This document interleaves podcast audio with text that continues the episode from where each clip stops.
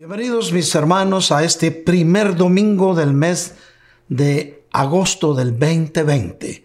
Gracias por permitirnos nuevamente este privilegio de estar en su casa para poder ministrar lo que Dios quiere que le digamos, directo a su corazón y a su alma. Y mis queridos hermanos, también este es un tiempo de adoración, tiempo de alabanza. Como buenos cristianos vamos a dar paso a la alabanza.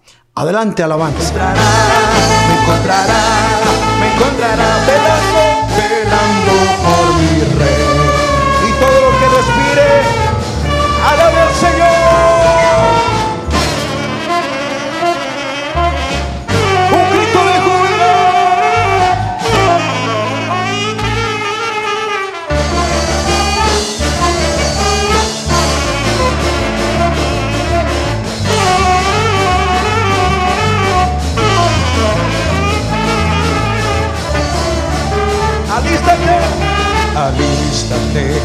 Pronto viene el rey. Alístate, que pronto viene el rey. En majestad, ya pronto viene el rey. En majestad, ya pronto viene el rey. Él viene ya, él viene ya, él viene ya. El rey pronto vendrá. Me encontrará, me encontrará danzando a mi rey.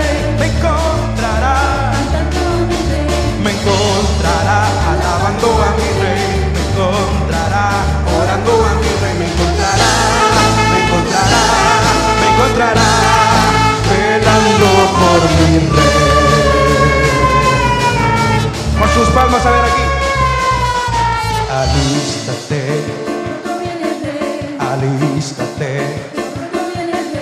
En majestad, en majestad. Él viene ya, Él viene ya, el rey, el rey pronto vendrá.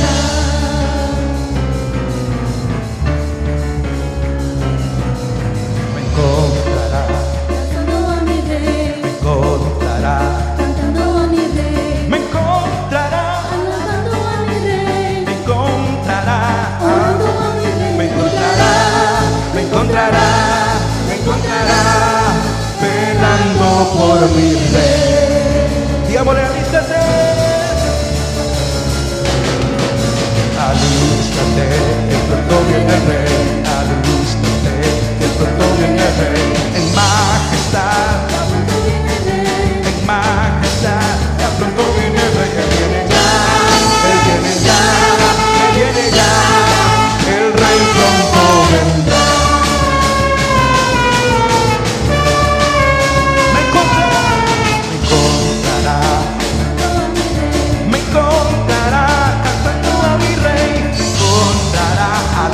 a mi rey. Me encontrará orando. Me encontrará, me encontrará, me encontrará velando por mi rey.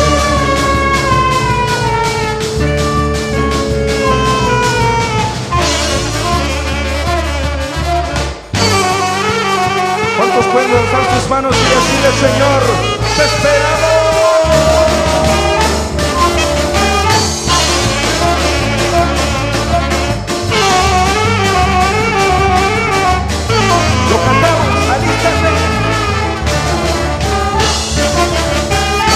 Alístate, que pronto viene el rey. Alístate, majestad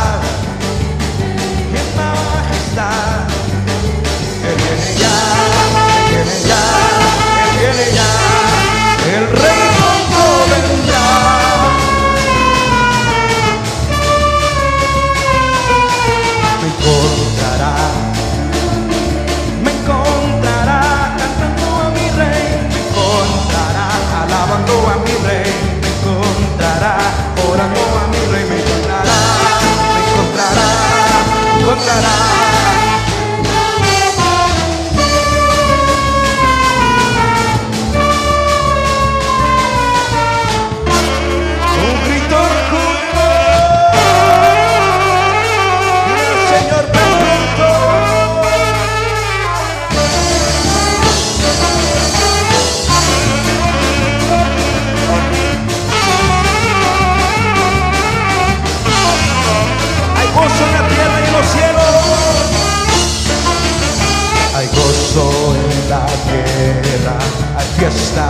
Los cielos, su novia ya está lista, el rey pronto vendrá.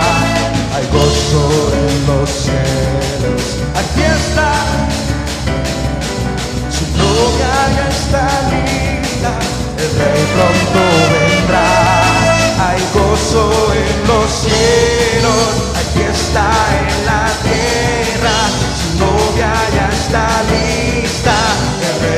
pronto regresa. Hay gozo en los cielos, aquí está en la tierra, su novia ya está lista, el rey pronto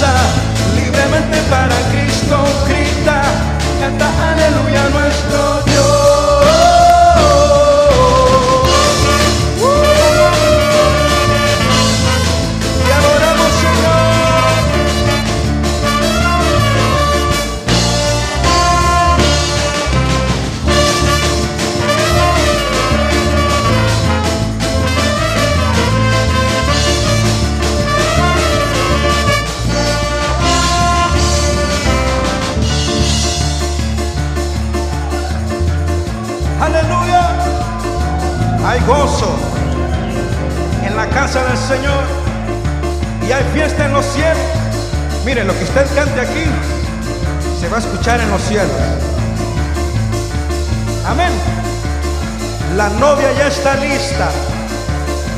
A ver, dice. Hay gozo en los cielos, hay fiesta en la tierra. Su novia, su novia ya está lista. El rey pronto vendrá.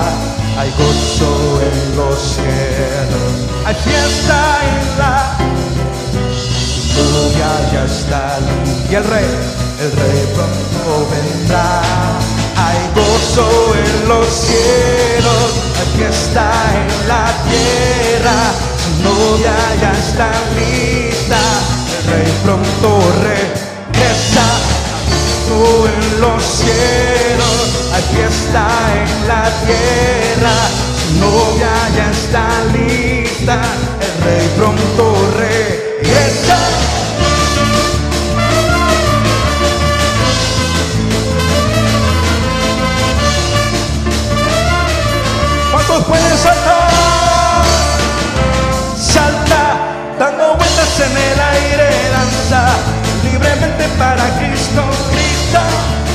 Aleluya nuestro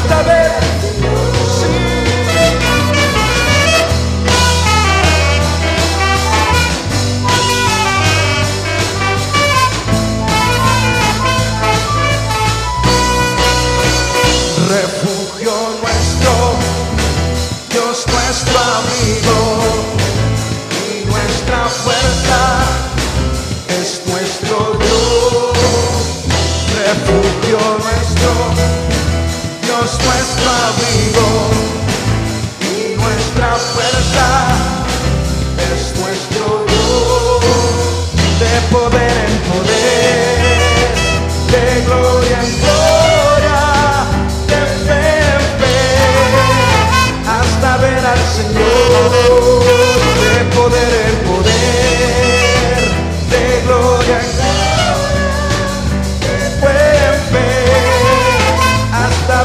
Señor. Levante sus manos y digan conmigo. De gloria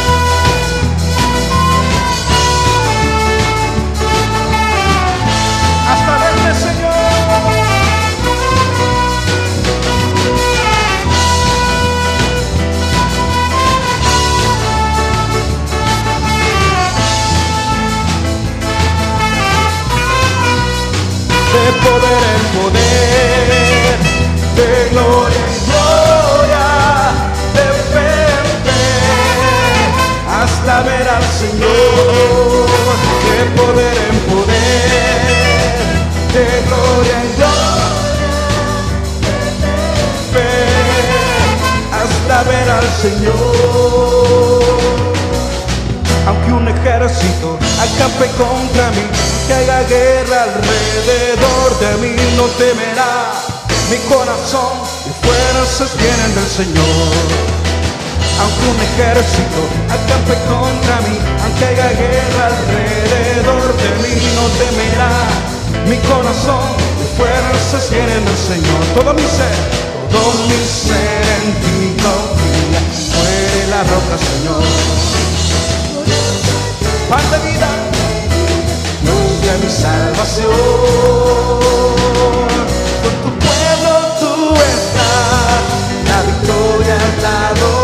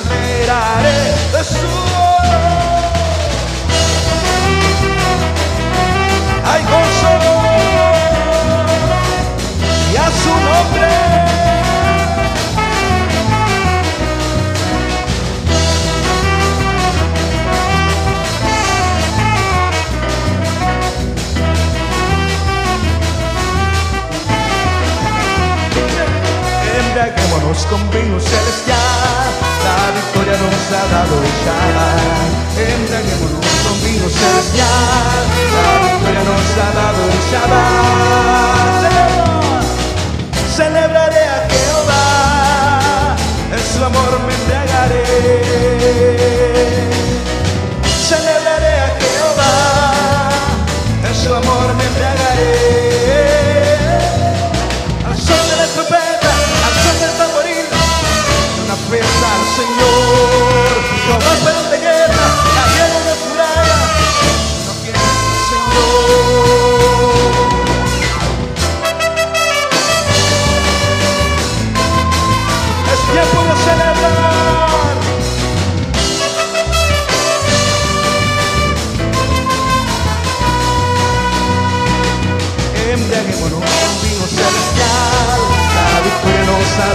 charal. Embriaguémonos con vino celestial. La victoria nos ha dado el Shaddai. Celebraré a Jehová. En su amor me embriagaré. Celebraré a Jehová. En su amor me embriagaré. Al son de la voz, del tamboril. Una fiesta al Señor. Los vallaron de guerra, cayeron las murallas, una voz.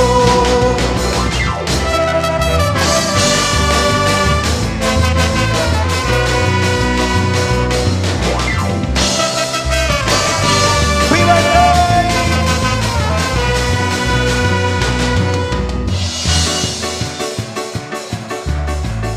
¿Cuántos pueden alzar sus dos manos? A ver, alzar las dos manos. Y digámosle, ¡Viva el Rey! ¡Viva el Rey! ¡Viva el Rey! ¡Viva el Rey! ¡Viva nuestro Salvador! ¡Viva el Rey! ¡Viva el Rey! ¡Viva nuestro Viva el Rey, viva el Rey, viva nuestro Salvador,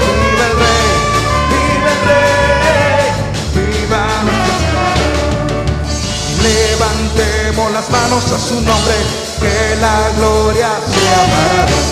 Levantemos las manos a su nombre, que la gloria sea para Viva el Rey, viva el Rey, viva nuestro Salvador, viva el Rey, viva el Rey, viva nuestro Salvador, viva el Rey, viva el Rey, viva nuestro Salvador,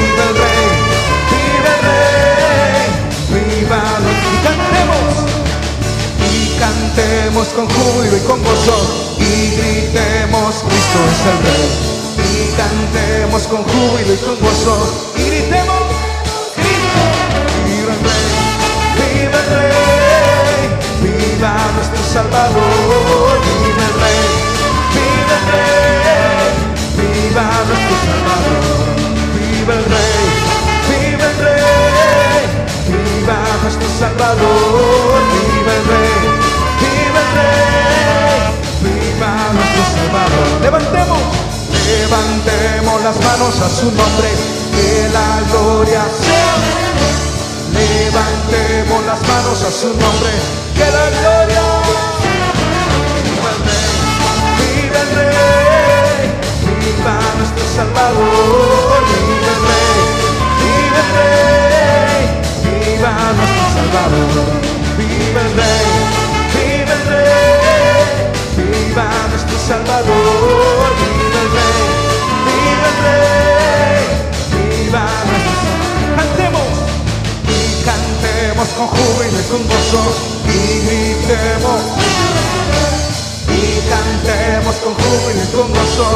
Y gritemos. Viva el Rey viva el Rey viva nuestro Salvador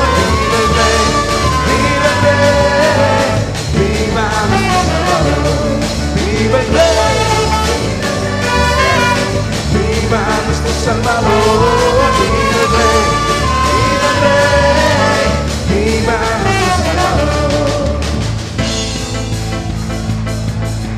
aleluya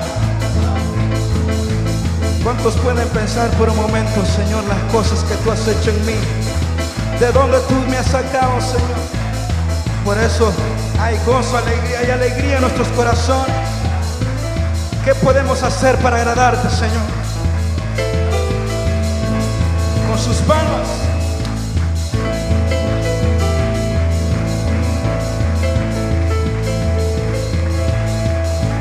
¿Quién lo diría que yo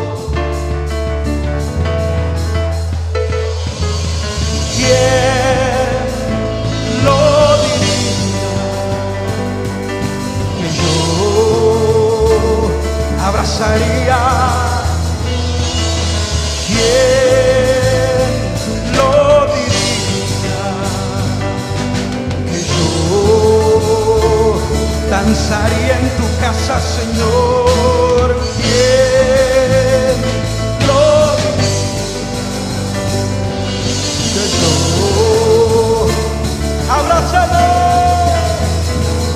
voy a perder la compostura delante de ti. Voy a cantar, voy a danzar, voy a reír.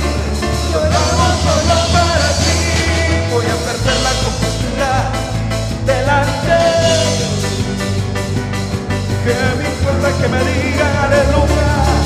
Lloramos solo para ti. Voy a perder la compostura delante de ti. Voy a cantar, voy a danzar, voy a reír.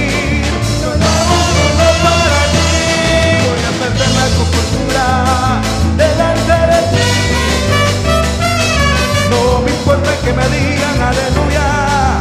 Yo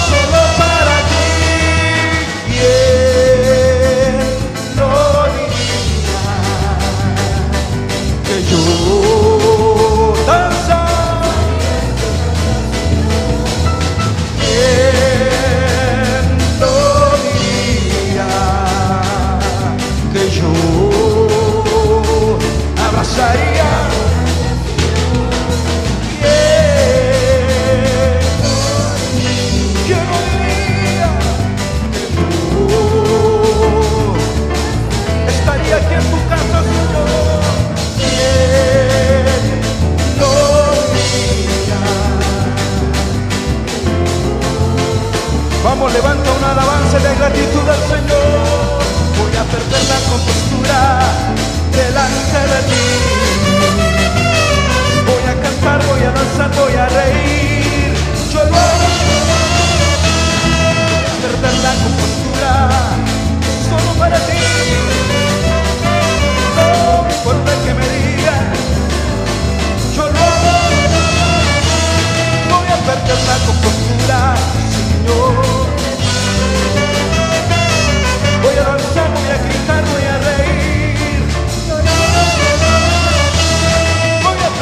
compostura delante de ti. No sé que me digas.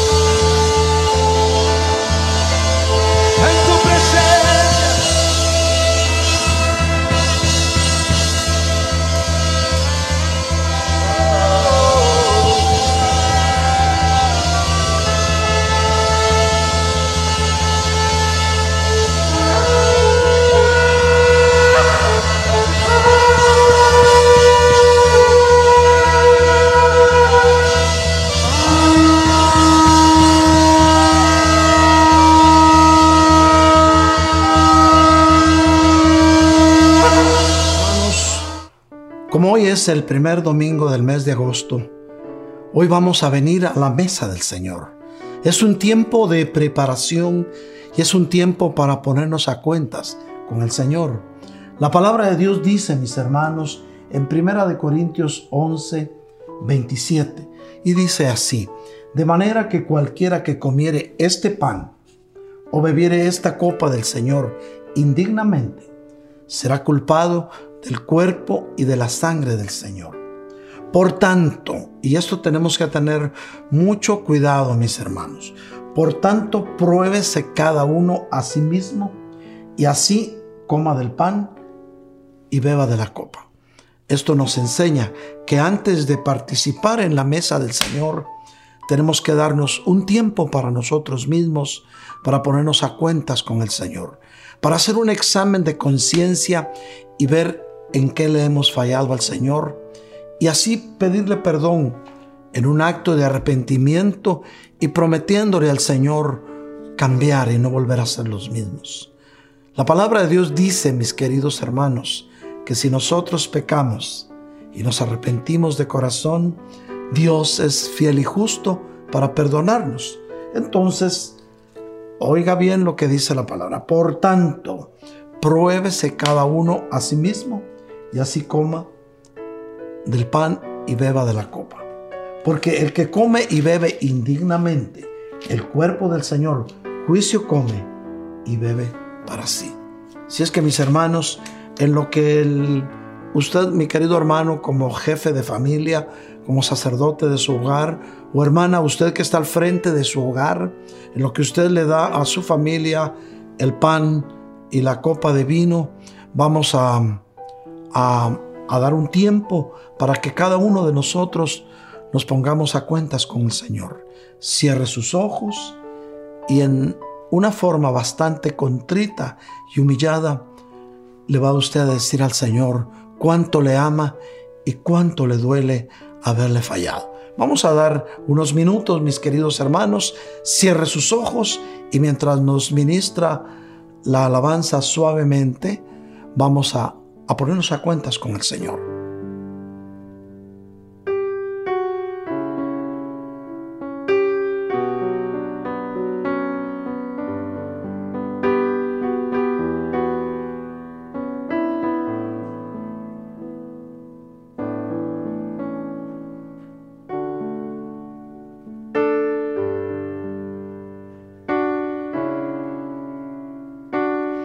Amén, mi hermano.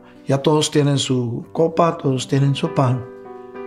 Vamos a, dar paso a la administración de la Santa Cena, estando conscientes, mis queridos hermanos, que este pan representa el cuerpo de nuestro Señor Jesucristo, que fue entregado en la cruz del Calvario para pagar el precio de nuestra salvación. Y esta copa, mis hermanos, de jugo de uva, esta copa de vino, representa la sangre preciosa de nuestro Señor Jesucristo que fue derramada hasta la última gota en la cruz del Calvario.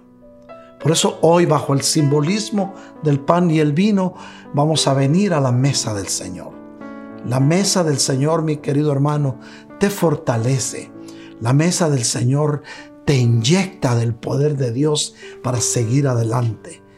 Amén, mis hermanos, conscientes de que ya estamos a cuentas con el Señor y de que el simbolismo del pan y el vino representa para nosotros el participar de la mesa del Señor esta tarde, vamos a proceder a ministrar la cena del Señor.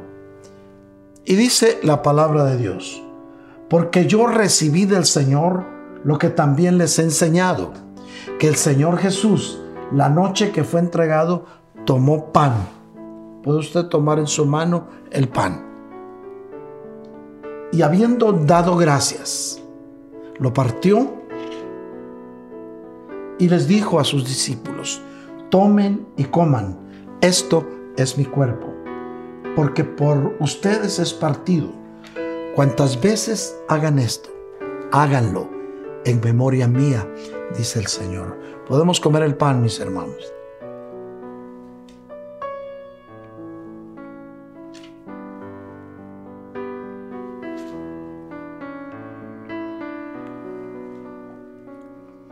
Asimismo,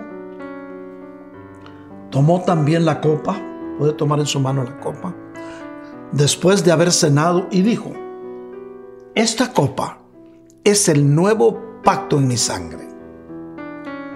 Cuantas veces hagan esto, recuérdense de mí. Asimismo, todas las veces que coman este pan y toman de esta copa, la muerte del Señor anunciarán hasta que Él venga. Podemos tomar de la copa, mis hermanos. Damos la gloria al Señor. Un aplauso fuerte al Señor. Él nos ha hecho libres. Él nos ha hecho libres.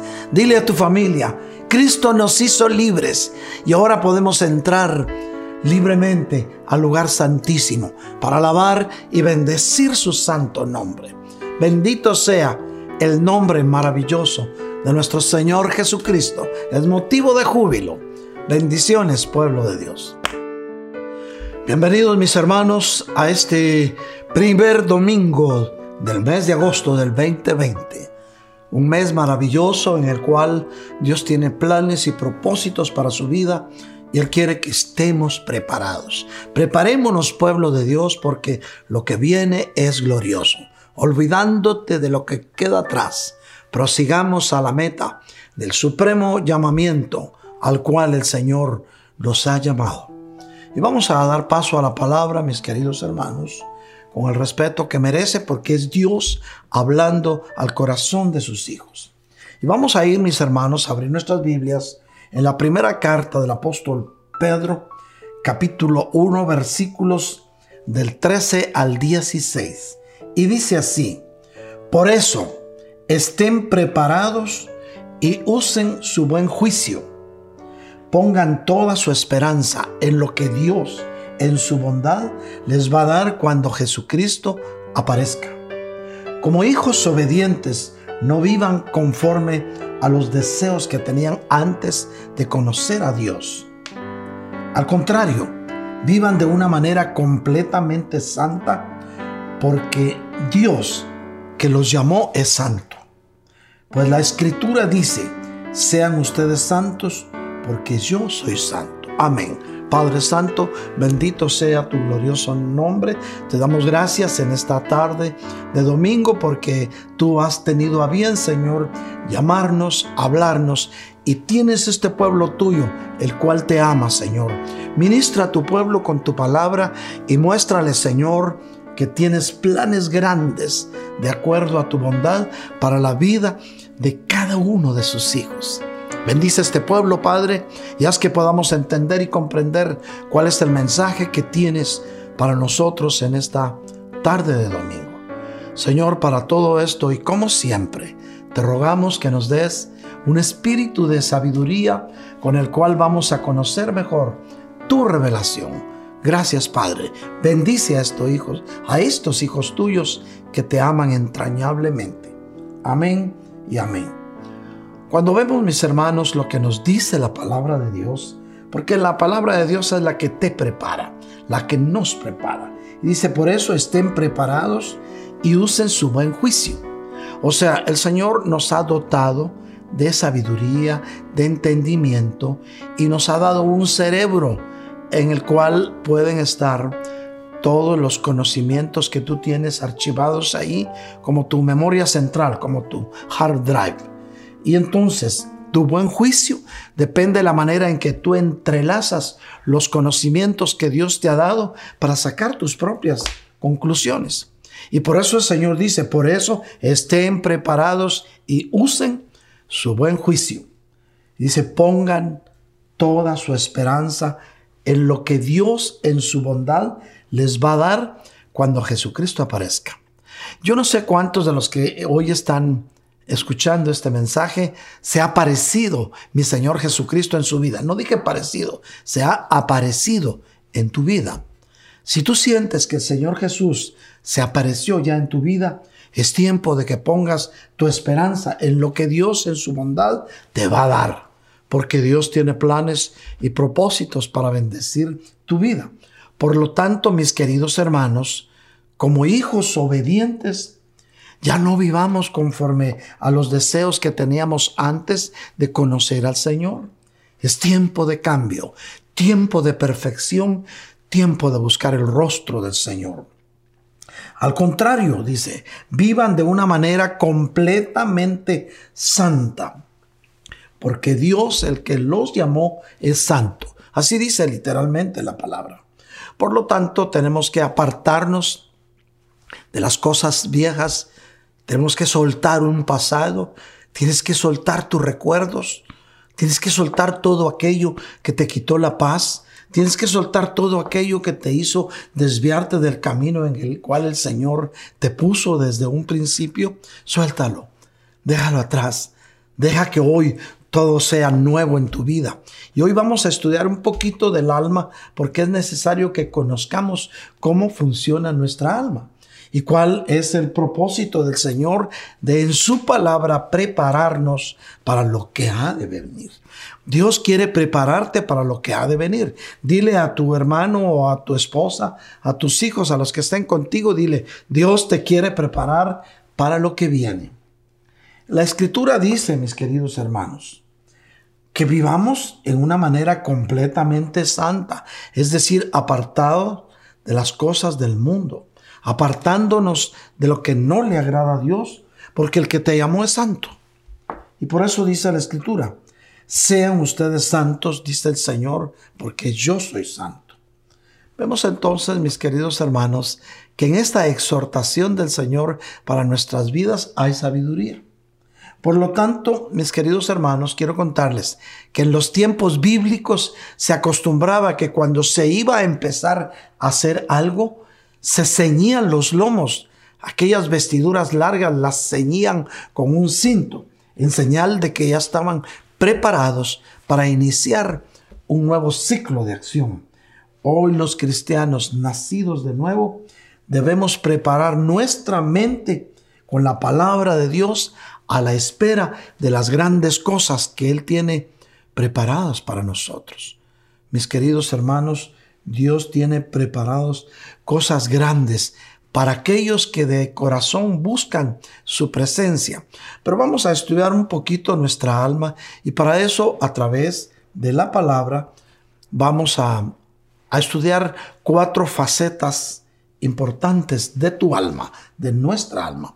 Y para eso vamos a tomar un pasaje bíblico. Tú recuerdas, mi hermano, voy a hacer un poquito de historia en esto.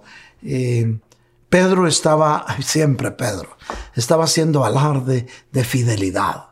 Estaba diciendo, el que más habla, mis hermanos, a veces es el que primero se, se aparta o el que primero falla. Pedro estaba diciendo, Señor, aunque todos se vayan, yo no te dejaré, mi vida misma daría por ti. Y el Señor se lo queda viendo. Imagínate con qué mirada lo vio, con una mirada de amor, de misericordia, conociendo la miseria de Pedro. Dice, Pedro, antes de que el gallo cante, me vas a negar tres veces. Y Pedro lo escuchó, no sabemos qué conjeturas hubo en su mente, en su corazón y en su alma. Pero la realidad es que vamos a ir ahorita sí a Lucas, capítulo 22, versículos 61 al 62.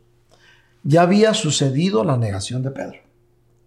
Fíjense que eh, Pedro siguió al Señor de cerca y al Señor Jesús lo aprendieron, lo apresaron, lo capturaron y lo llevaron a la casa de un sumo sacerdote. Y Pedro lo siguió. Pero mira cómo se nota cuando alguien ha estado cerca de Jesús. Tú has estado cerca del Señor Jesús. Se nota que has estado cerca de Él. Alguien te ha dicho que eres especial. Pero Pedro iba siguiendo aquel cortejo en el que llevaban ya al Señor Jesús ya encadenado, ya lo llevaban para ser juzgado. Y cuando Pedro se asoma a ver una de las eh, housekeeper de la casa del, de aquel magistrado, le dijo, hey, tú andabas con, con el que llevan ahí, con Jesús, porque te pareces a él. Miren cómo la imagen de Cristo se, se nota en aquellos que han estado cerca de él. ¿Y sabes qué hizo Pedro? No, ni lo conozco. Lo negó. Luego más adelante, otra muchacha de las que trabajaban en el servicio doméstico de la casa de aquel sumo sacerdote le dice, hey, tú eres de los que andaban con Jesús y te pareces a él. No. Y la tercera vez lo mismo, lo negó y el gallo cantó. Imagínate qué sentimiento hubo en el corazón de Pedro cuando escuchó cantar el gallo. Y ahora sí vamos a leer Lucas 22 del 61 al 62. El Señor se volvió y miró a Pedro. Lo acababa de negar Pedro. Y entonces Pedro recordó la palabra del Señor de cómo le había dicho. Cuando le dijo, antes que el gallo cante, hoy me negarás tres veces. Y Pedro, saliendo afuera, lloró. Pero vamos a enfocarnos en esta mirada de nuestro Señor Jesucristo. Entonces vamos a, ver un poquito lo que nos dice la, psicología cognitiva. La psicología cognitiva estudia eh, las reacciones de la mente humana.Nosotros sabemos qué es, qué es lo que hay en el alma, definitivamente, porque es el alma la que está manejando los sentimientos, emociones, intelecto y voluntad. Entonces, nos dice la psicología cognitiva que hay cuatro ventanas, o sea, cuatro facetas que revelan nuestra personalidad, cómo somos, pues. Entonces, la primera es la personalidad pública. Es lo que todo el mundo conoce de ti. Todos dicen, cuando dicen cómo es el hermano fulano, ah, es muy ameno, muy sonriente, siempre cuenta un chiste, es alegre estar cerca de él, esa es su personalidad pública. O podrán decir de alguien, no, este hermano es aburrido, siempre está enojón, es muy chismoso, es esto. Es lo que se ve, pues, lo que todos conocen de ti. Y no se necesita ser un, una celebridad o un actor o una actriz para tener una, una personalidad pública, porque, y muchos se la pasan parte de su vida solamente alimentando la personalidad pública, pero su verdadero yo se lo guardan para sí mismos. Entonces, la en el alma, la faceta del alma pública, es aquello que todos te conocen. A Pedro todos, los, todos lo conocían porque hablaba mucho, pues. Hablaba mucho y era el primero en gritar, era el primero en decir, quería que lloviera fuego del cielo, le voló la oreja a Marco. Bueno, usted sabe lo demás. Esa era su personalidad pública. Pero mi querido hermano, en tu alma hay otra faceta, que es la faceta oculta o secreta. Y aquí, mi querido hermano, están tus sueños escondidos. Lo que hay dentro de ti y lo que hay dentro de ti que nadie sabe. ¿Te imaginas que había dentro de Pedro? Había un deseo profundo de, de ser el primero. Había un deseo profundo de llegar a ser un discípulo del Señor, pero Pedro en lo profundo de su corazón creía que Jesús iba a llegar a ser el rey de, los judíos y que iba a estar en palacio y que Pedro iba a ocupar un lugar importante en el palacio. Mira, mira, eso es lo que hay dentro. ¿Qué hay dentro de tu alma? ¿Qué es aquello que los demás no conocen de ti, pero que, tú sí sabes que lo tienes? Son tus sueños, son tus esperanzas. Es lo que quieres llegar a ser y no se lo dices a nadie. Y esa es la faceta oculta o secreta. Pero luego viene otra faceta de tu alma. Y es la faceta ciega. Esto es lo que los demás saben de ti, pero que tú ni siquiera lo sospechas. Y eso está más cruel todavía. Hay muchas cosas de tu personalidad, de tu manera de ser, mi querida hermana, mi querido hermano, que todos se dan cuenta, pero tú no te has dado cuenta. Por ejemplo, hay personas que tienen un tic de cerrar un ojito y no se han dado cuenta porque lo hacen maquinalmente, pero los demás sí lo saben. Y dicen, ah, aquel hermanito que tiene un tic en los ojos, en un ojo. Y todos creen que le está haciendo ojitos. Y muchas muchachas piensan que le gusta porque le hace ojitos, pero es un tic. Eso es lo que los demás ven en ti, pero que tú ni siquiera sospechas. Es como el mal aliento. Todos los demás saben que alguien tiene mal aliento porque comió cebolla, pero nadie se lo dice. El único que no lo sabe es el que lo tiene. Entonces esa es la faceta ciega, la que todo mundo sabe que tú tienes. ¿Cuál sería la faceta ciega de, de Pedro? Todo el mundo sabía que Pedro era violento. Todo el mundo sabía que Pedro hablaba mucho, pero también todo el mundo sabía que estaba lejos de cumplir lo que hablaba. Mis queridos hermanos, en esta faceta es en la que necesitamos tener un buen amigo, porque tus errores, las cosas, tus defectos, solo te lo pueden decir dos personas. Es un buen amigo o tu esposo o tu esposa. Nadie más. Los demás se lo guardan, se ríen entre dientes, pero no te lo dicen porque les da pena o porque saben que si te lo dicen te puedes enojar. Por eso esa es la faceta ciega de tu alma. Entonces vemos la faceta ciega del apóstol Pedro. Podría ser, todos sabían que hablaba mucho, todos sabían que era violento, pero todos sabían que Pedro lo que decía estaba muy lejos de llevarlo a cabo. Qué triste es cuando nosotros hablamos mucho, cuando queremos ser los primeros, pero que estamos lejos de cumplir con aquello que nos comprometemos. Y esa es una faceta del alma que tenemos que entregarle al Señor y tenemos que doblegarnos ante ella y vencerla. Pero luego viene la faceta desconocida. Wow. Son aquellas cosas que tú no sabes de ti mismo ni los demás tampoco. Hermano, es aquí la parte de tu alma que solo Dios conoce. Mi querido hermano, es aquí donde el hombre esconde lo que realmente hay en su alma. Por ejemplo, la ocasión en que Pedro niega a Jesús, en el momento preciso que canta el gallo, Jesús lo vuelve a ver. Hermano, esta es una mirada que está llegando a la cuarta faceta del alma de Pedro, a lo profundo, porque es lo que Pedro no sabía que había en él ni siquiera los demás lo sabían. No era capaz de ser fiel.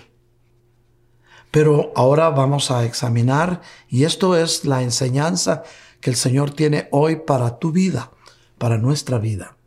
¿Qué habría en aquella mirada de nuestro Señor Jesucristo? ¿Habría un reproche? ¿Habría un te lo dije? ¿O simplemente había una palabra de misericordia? No es una mirada de reproche, mis queridos hermanos, sino es una mirada de compasión, diciéndole, Pedro, aunque me negaste, yo te amo y yo voy a dar mi vida por ti y por tus pecados para que seas salvo. Miren qué hermoso es el amor del Señor, que Él puede penetrar a la dimensión desconocida de tu alma para darte una esperanza. Porque solo Él puede conocer lo que hay dentro de ti y que no le agrada a Él, pero Él sí lo sabe. Y eso se llama misericordia, porque a pesar de lo que somos, Él nos ama. A pesar, mis queridos hermanos, que nosotros tenemos algo dentro de nosotros mismos que no le agrada a Dios, que son nuestras miserias espirituales. A pesar de todo eso, mi querido hermano, la mirada misericordiosa del Señor está contigo para decirte yo sé lo que hay dentro de ti. Pero a pesar de eso, yo te amo. Y hoy te dice el Señor, a pesar de lo que hay en tu corazón, a pesar de que me fallaste, a pesar de, a pesar de que no me has sido fiel, yo te sigo amando. Y porque te amo, di hasta la última gota de mi preciosa sangre en la cruz del Calvario. Y con eso yo pagué el precio de tu salvación. Nadie tiene que reprocharte nada. Es el Señor el que te da su inmenso amor con misericordia. Imagínate, Pedro, cómo se sentía de mal, que cuando el Señor lo vio se dio la vuelta y se fue a llorar afuera. ¿Cuántas veces nosotros le hemos fallado al Señor? Y sin embargo, cierras tus ojos y no ves del Señor una mirada de reproche. No sientes una palabra de reproche en tu corazón de parte de Dios, sino solamente puedes sentir su amor entrañable por la misericordia que Él te tiene, mi hermano. Mi querido hermano, si tú quieres demostrar verdaderamente el amor de Cristo a un hermano, ámalo cuando menos Él lo espere y ámalo cuando menos Él lo merezca. Hermano mío, vemos cómo el inmenso amor de nuestro Señor Jesús no reprocha. Somos nosotros los humanos los que a veces nos sentimos inmerecedores y no tenemos el valor de prepararnos para el día que nos veamos cara a cara con Él. Estamos anhelando verlo cara a cara, pero no entregamos ciertas áreas que llevamos dentro, ciertas áreas que tenemos que vencer. Definitivamente, mis queridos hermanos, hay áreas en tu alma que hoy se las tienes que entregar al Señor, porque Él te ama, tiene misericordia de ti, pero Él quiere que seamos santos, porque santo es Él. No solamente nos preocupemos por, por dar una buena personalidad pública, para que nos vean como los fariseos, para que vieran que ellos eran muy religiosos, les gustaba orar en las plazas públicas para que los vieran que estaban orando, pero en lo secreto estaban odiando a su prójimo o criticando a su prójimo. Si no, mira cómo los fariseos criticaban a nuestro Señor Jesucristo cuando hacía un milagro. Mi querido hermano, mi querida hermana, nadie tiene por qué juzgarte ni criticarte, porque el único que pudo haberte juzgado se llama Jesús de Nazaret y él no lo hizo. Por eso, cuando el Señor Jesús vio a Pedro, lo vio fijamente a los ojos, porque es la mirada de, misericordia, de amor. Mi querido hermano, mi querida hermana, cuando ves a los ojos a alguien, estás viendo su alma, estás teniendo un encuentro íntimo con él o con ella, y estás identificando tu alma y estás entendiendo que a pesar de que aquella otra persona tiene errores, el amor de Cristo que está en ti se lo puedes dar a esa persona sin pedir nada a cambio. Y ese es el amor eterno que el Señor ha puesto en tu corazón. Úsalo, mi hermano, porque si el Señor nos ha dado de su amor, es para que con el amor de Dios podamos llegar al corazón de nuestros hermanos y darles el mensaje de consuelo no solamente un tono social, no solamente una personalidad pública, para que vean que eres misericordioso, no. Busquemos al Señor en lo secreto de nuestra habitación, en donde nadie nos vea, a la hora que nadie te oye, porque entonces el Señor que te oye en secreto, lo que tú le dices, te va a recompensar en público haciendo misericordia por ti y bendiciendo tu vida. Pero imagínate, mi hermano, hay cosas que hay dentro de ti que tú ni siquiera sospechas, pero los demás sí se dan cuenta. Allí es donde tenemos que hacer un análisis de nosotros mismos y averiguar qué hay dentro de nosotros que no sospechamos que hay, pero que, que no es bueno. Es un área que tenemos que entregarle al Señor. Hoy, domingo primero de agosto, es un buen tiempo para limpiar nuestra alma y entregarle a Él todo aquello que no le dé la gloria. Mi querido hermano, tu alma es tu lugar santo y tiene que estar dispuesta, tiene que estar limpia para ese encuentro con el Señor. No tengas miedo de encontrarte con el Señor cara a cara, no, no temas porque Él te ama y la mirada que el Señor te da es una mirada de amor. Por eso antes cantábamos un corito cuando caía la unción del santo. Una mirada de amor es la que hace cambiar al pecador. Una mirada a los ojos de tu hermano puede transmitir amor. Cuando hace alguien algo por ti y tú sientes que no lo mereces, es el amor de Cristo manifestado a través de tu prójimo. Y si no, mira, cuando el Señor resucitó, Pedro estaba en la barca con los otros discípulos tratando de pescar algo y no habían podido pescar nada. Pero mi Señor Jesús estaba asando un pescado para darle a Pedro. No vino a buscar a Pedro después de resucitado para recriminarlo o para reclamarle o para decirle, ya viste Pedro, me negaste. No, al contrario, estaba asando un pez para que cuando Pedro y los demás discípulos vinieran, tuvieran algo que comer a la orilla de la playa. Ahí hizo otro milagro de multiplicación, mi Señor. Pero lo que hoy más llama nuestra atención es que Jesús no resucitó para reprochar, resucitó para dar amor. Y la prueba es que lo primero que le dice a Pedro es, fíjate, ya resucitado, ya lo había negado Pedro.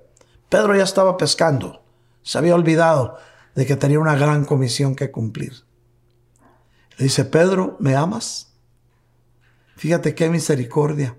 Él ya sabía que lo había negado. Y la pregunta no es ¿por qué me negaste? La pregunta es, Pedro, ¿Me amas? Hoy te dice el Señor, pon tu nombre. ¿Me amas? Pon tu nombre detrás de esto, hermano mío. ¿Me amas? Dice el Señor. Y es el Señor viéndote a los ojos y diciéndote, ¿me amas? ¿Cómo te sientes con esa pregunta? Y Pedro le dice, Señor, tú sabes que sí, porque Pedro sabía que el Señor todo lo escudriña. El Señor escudriña tu corazón, tu alma y hasta los más remotos sentimientos que hayan dentro de ti. Dios lo conoce. Tú dirás, ay, que no vayas a ver lo que yo estaba pensando anoche cuando me estaba por dormir. El Señor ya lo sabe y a pesar de eso, Él te dice, yo lo sé, pero te amo. Por eso di mi cuerpo para ser sacrificado en la cruz del Calvario. Entonces, pero hay una faceta desconocida de nuestra alma, la cual también tenemos que rendir. Es cuando e, en esta faceta, mi hermano, es lo que ni tú mismo sabes que hay dentro de ti, pero Dios sí la conoce. Esa es la faceta que el Señor vio en Pedro cuando Pedro lo negó.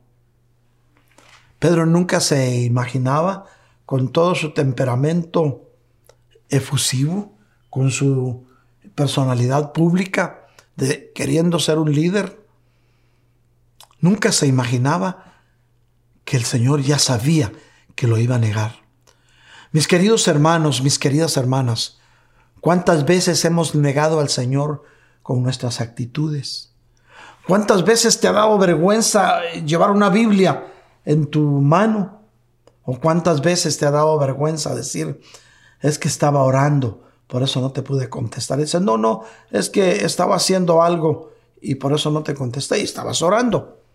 Pero te ha dado temor de confesar a Cristo.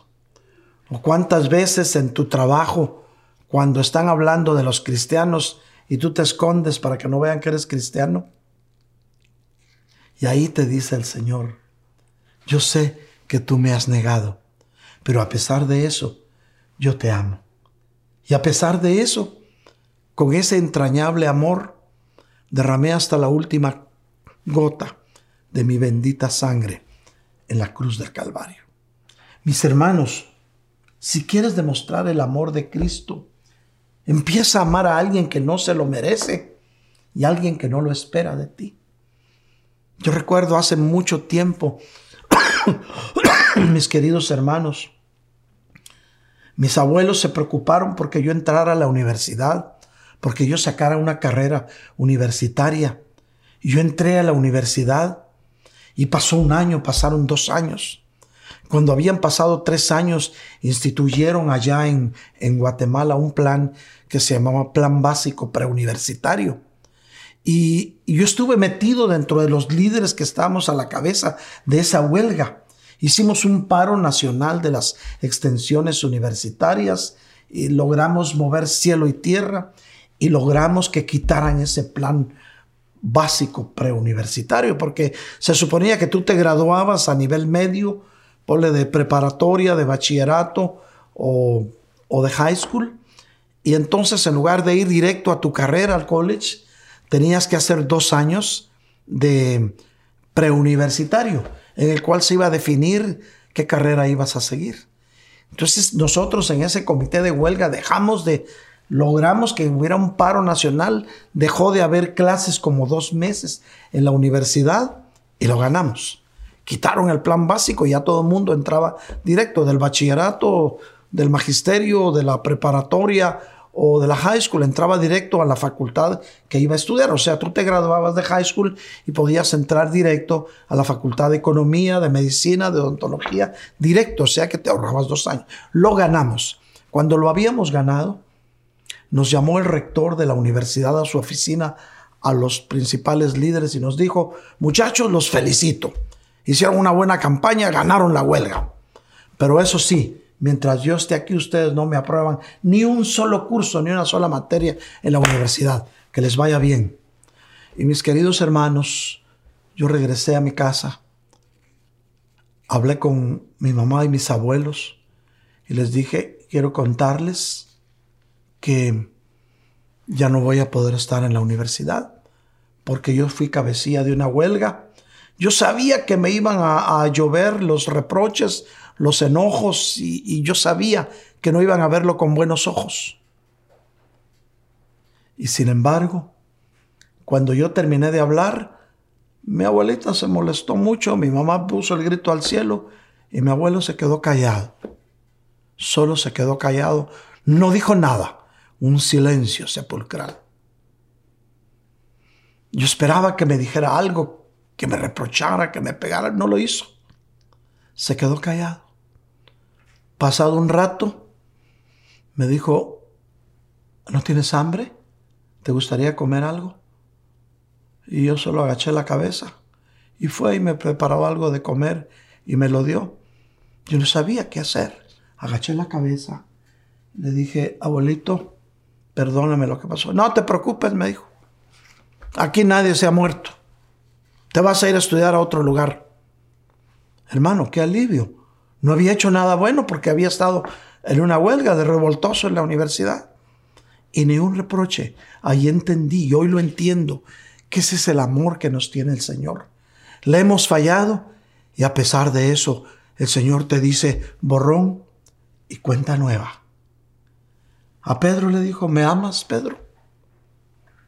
Pedro no sabía qué decir. Y se lo dijo tres veces. Cuando el Señor te repite tres veces algo, es porque quiere que lo entiendas. Y la tercera vez Pedro le dijo, Señor, si tú lo sabes todo. Y Pedro, mis queridos hermanos, Pedro recibió ahí promesas del Señor. Imagínate cómo iba a regresar Pedro a la casa donde estaba su suegra, a contarle que había visto al Señor, si él mismo sabía que tres días antes lo había negado aún cuando el Señor Jesús lo estaban latigando, lo volvió a ver con esa mirada. Hermano, cuando alguien te ve a los ojos, está diciéndote, te amo. Te está diciendo, no te preocupes si me has fallado. Hoy te lo dice el Señor. No te preocupes si me fallaste. Yo te sigo amando.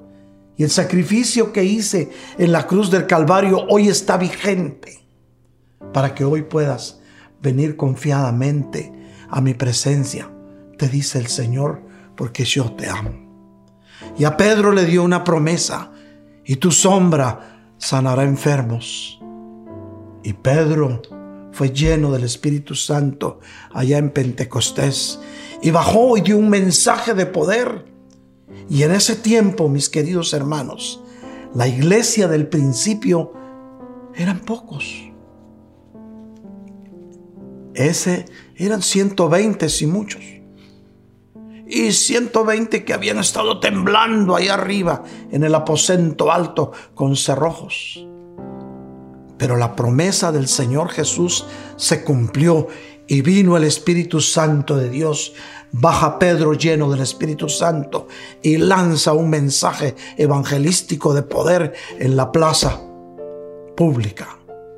Y se convirtieron tres mil almas.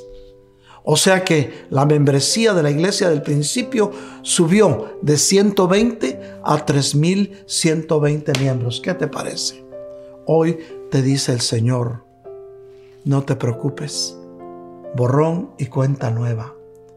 Si me fallaste en algo, yo ya te lo perdoné. Si pudiendo haberme servido no lo hiciste, yo ya te perdoné, dice el Señor.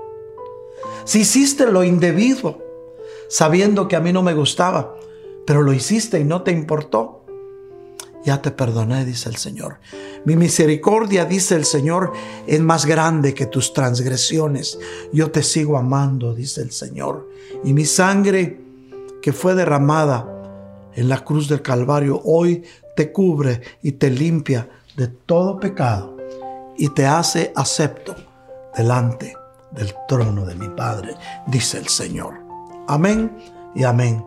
Queridos hermanos, yo espero que esta reflexión pueda llegar a tu corazón y puedas entender el entrañable amor de nuestro Señor Jesucristo para ti y que hoy a pesar de la pandemia, a pesar de lo que está pasando alrededor, el Señor te dice, no temas, yo estoy contigo. En el mundo habrá temor, pero cree en mí, porque yo he vencido al mundo. Recibe esta palabra en tu corazón. Amén y amén. Queridos hermanos, inclina tu rostro ahí donde estás. Si quieres te pones de pie, si quieres te quedas ahí como estás. Solo inclina tu rostro y cierra tus ojos y déjame orar por ti. Padre Santísimo, en el nombre de Jesús. Yo bendigo la vida de estos hijos tuyos que en este momento están viendo y escuchando este mensaje, Señor. Tú conoces lo que hay en su corazón. Llénalos de tu amor perfecto y de tu gracia maravillosa, Señor para que puedan seguir adelante confiados que tú estás con ellos, Padre. Bendice su entrada y su salida.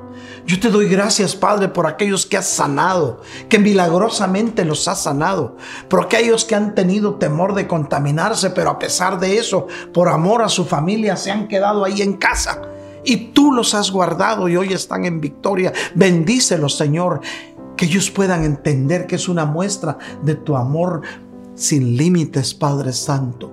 Que tu pueblo pueda entender que estás con ellos y que aunque venga el virus a su casa, tú los guardarás en perfecta paz, porque ellos su pensamiento en ti persevera, Señor. Padre amado, yo te ruego que envíes ángeles alrededor de la casa de tus hijos que en este momento están escuchando esta palabra y los guarden, Padre, porque tu palabra dice que tu ángel acampa alrededor de los que te temen. Señor del cielo, mira el amor con que estos hijos tuyos hoy están delante de tu presencia. Bendícelos, Señor, y prospéralos así como prospera su alma. Hermanos míos, este es el momento en que le entregues al Señor tus áreas. Entrega, ponlas a los pies del Señor y sé libre en el nombre bendito de Jesús de Nazaret. Amén y amén. Mis queridos hermanos que en este momento están sintonizando todavía estos medios de comunicación y aún todavía, queridos amigos, no han recibido a Cristo en su corazón, este es el momento. Yo quiero invitarte, mi hermano, si no has recibido a Cristo en tu corazón, a que repitas conmigo esta oración.